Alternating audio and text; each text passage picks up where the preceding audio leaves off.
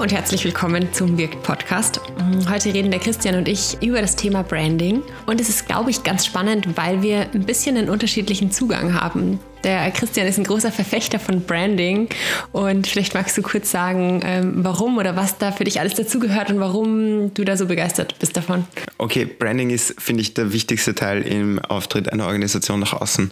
Es ist äh, dieses Gesamtpaket vom, ähm, vom, vom Logo, von den Schriftarten, die verwendet werden, äh, Briefköpfe, E-Mail-Signaturen, die ganze Website, das muss sich alles zusammenfügen zu einem großen Ganzen. Warum? Damit die Organisation als einheitlich wahrgenommen wird und alles, was nach außen kommuniziert wird, einheitlich ausschaut. Damit ich, wenn ich einen Brief, einen Flyer eine E-Mail bekomme ähm, oder auf die Website gehe, ich immer weiß, wo ich bin. Also, dass ich bei derselben Organisation bin. Mhm. Wenn die Sachen alle unterschiedlich ausschauen, verliere ich den Faden. Ähm, der Newsletter muss genauso ausschauen wie die Website, also in den Grundzügen. Das muss einfach ein einheitliches Bild mhm. haben, damit ich, wenn ich im Newsletter auf einen Link klicke und auf die Website komme, dass ich genau verstehe, wo ich, von wo ich komme und wo ich bin und dass das genau dieselben Leute sind, das schafft Vertrauen, das schafft ein klares Bild von dem Ort, wo ich bin und von der Organisation. Und es schafft auch Identifikationspotenzial nach innen, dass die Mitarbeiterinnen und Mitarbeiter sagen, das ist meine Organisation, für die arbeite ich, nicht für die Organisation, die einmal in Areal einen Brief aufsetzt und einmal in Times New Roman und einmal in Comic Sans ist die Frage, ob das die Mitarbeitenden überhaupt merken. das ist der Clou bei Branding ist, dass es so, wenn ein gutes Branding bemerkt man nicht, gutes Branding ist selbstverständlich. Mhm. Ich bin gar nicht anderer Meinung als du. Ich glaube auch, dass ähm, Branding total wichtig ist. Ich habe ein bisschen einen anderen Zugang und zwar ist für mich Branding nicht in erster Linie das Visuelle und das Designtechnische. Es gehört dann automatisch dazu und das ergibt sich dann daraus und das ist total wichtig. Ich finde auch, es ähm, gibt Professionalität und Orientierung. Ich glaube, dass viele Leute aus dem Non-Profit-Bereich dem Thema Branding ein bisschen skeptisch gegenüberstehen. Vielleicht auch nur manche, aber ich habe das auf jeden Fall aus diesem Bereich ähm, auch schon öfter so mitbekommen, dass man irgendwie sagt, okay, Branding, ja, jetzt machen wir irgendwie ein neues Design und es muss alles gleich ausschauen und so. Ist es nicht nur ein schöner Anstrich ähm, und darauf kommt es doch eigentlich gar nicht an? Ist es vielleicht irgendwie sogar manipulativ? Ist es nicht nur was, wo eh nur große Unternehmen das Geld dafür haben? Ähm, was hat das irgendwie mit uns zu tun und warum ist es jetzt so wichtig? Solange wir unser Logo überall drauf tun, wissen doch die Leute, das kommt von uns.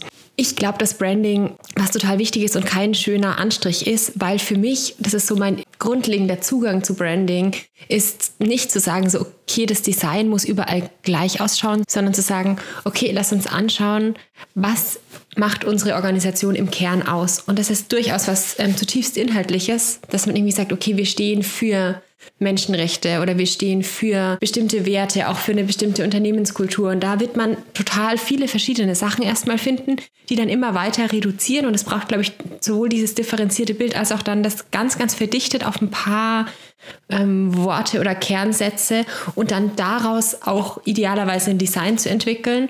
Also Design gehört immer dazu, aber ich finde, Branding ist nicht nur Design. Es gibt ganz viel Branding auch im Sinn von Tonalität in der, in der Sprache, in den Texten, aber auch ganz viel auf inhaltlicher Ebene, dass man zum Beispiel, wenn man sagt, okay, unsere Organisation steht im Wesentlichen für Menschenrechte, dass man das auch einfach sagt, also inhaltlich, dass das Thema immer wieder aufkommt in allem, was die Mitarbeitenden bei irgendwelchen Events sagen, über die ganze Website, in allen Briefen vielleicht, die man verschickt, was auch immer.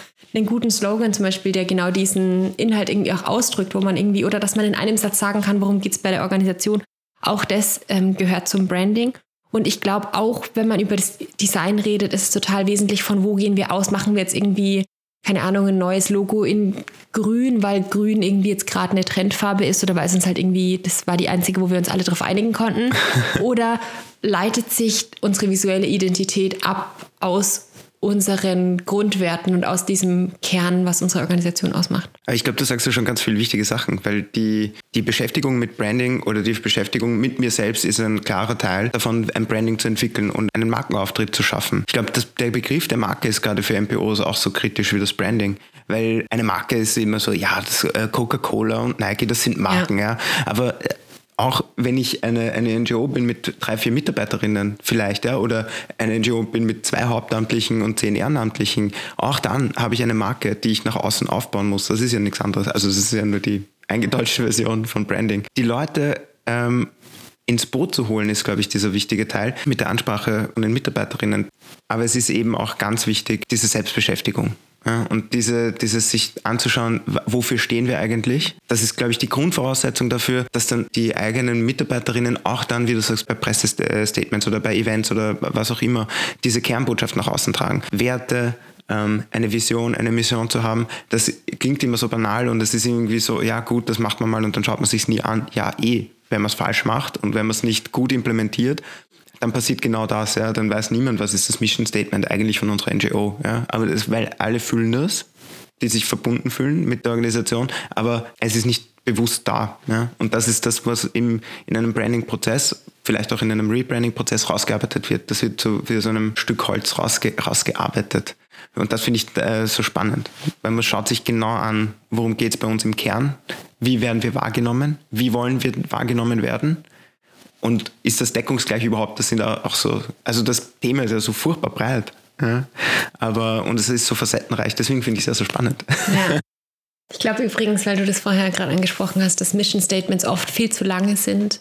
Wenn es nichts ist, was man ohne weiteres in ein paar Minuten auswendig lernen kann, ist es zu lang meines Erachtens. Und man kann dann eine längere Version davon haben, um das noch irgendwie auszuweiten. Aber ich glaube, den Kern, den braucht es echt in einem Satz, den man sich sofort merken kann.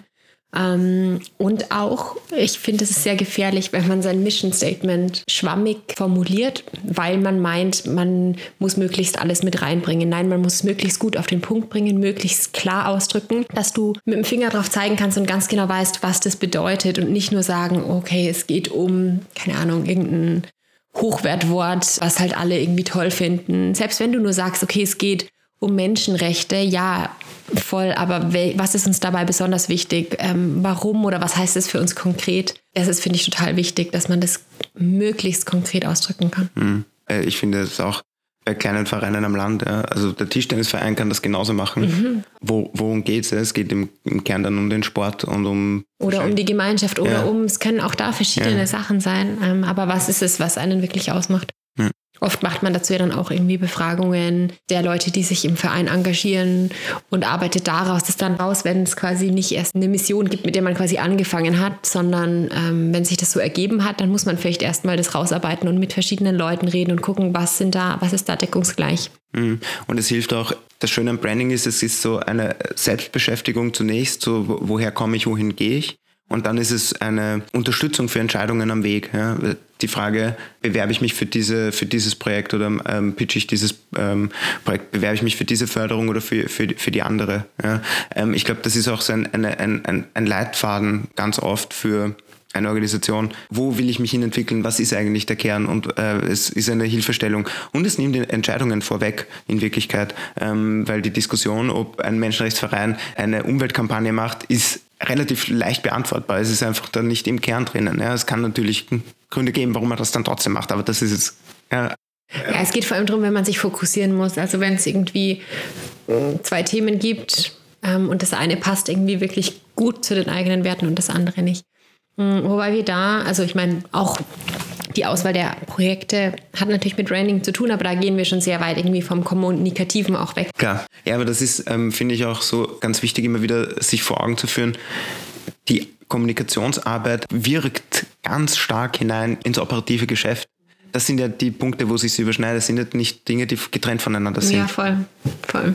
Und genau das, was du gerade gesagt hast, das geht ja noch weiter, dass das Branding ins operative Geschäft reinwirkt aber auch, und das ist dir ja ganz wichtig am Branding, glaube ich, ähm, dass es eben nicht nur was ist, was die Kommunikationsabteilung nach draußen trägt, sondern alle Leute, die in der Organisation sich engagieren oder angestellt sind. Ich glaube, das ist äh, ganz zentral, dass man äh, Branding über die Kommunikationsabteilung hinausdenkt und dass man, ähm, dass einem klar ist, dass was die Mitarbeiterinnen tun, auch ein Teil von meiner Kommunikation ist. Und gleichzeitig kann ich Menschen dazu ermutigen, die Inhalte von meiner Organisation zu teilen, also meine Mitarbeiterinnen und Kolleginnen, kann ich sagen, hey, wir haben diesen tollen Post, kannst du das bitte einfach mal alle ähm, verbreiten und auch euren Freund, Freundinnen und Freunden schicken oder ähm, eurem äh, professionellen Netzwerk.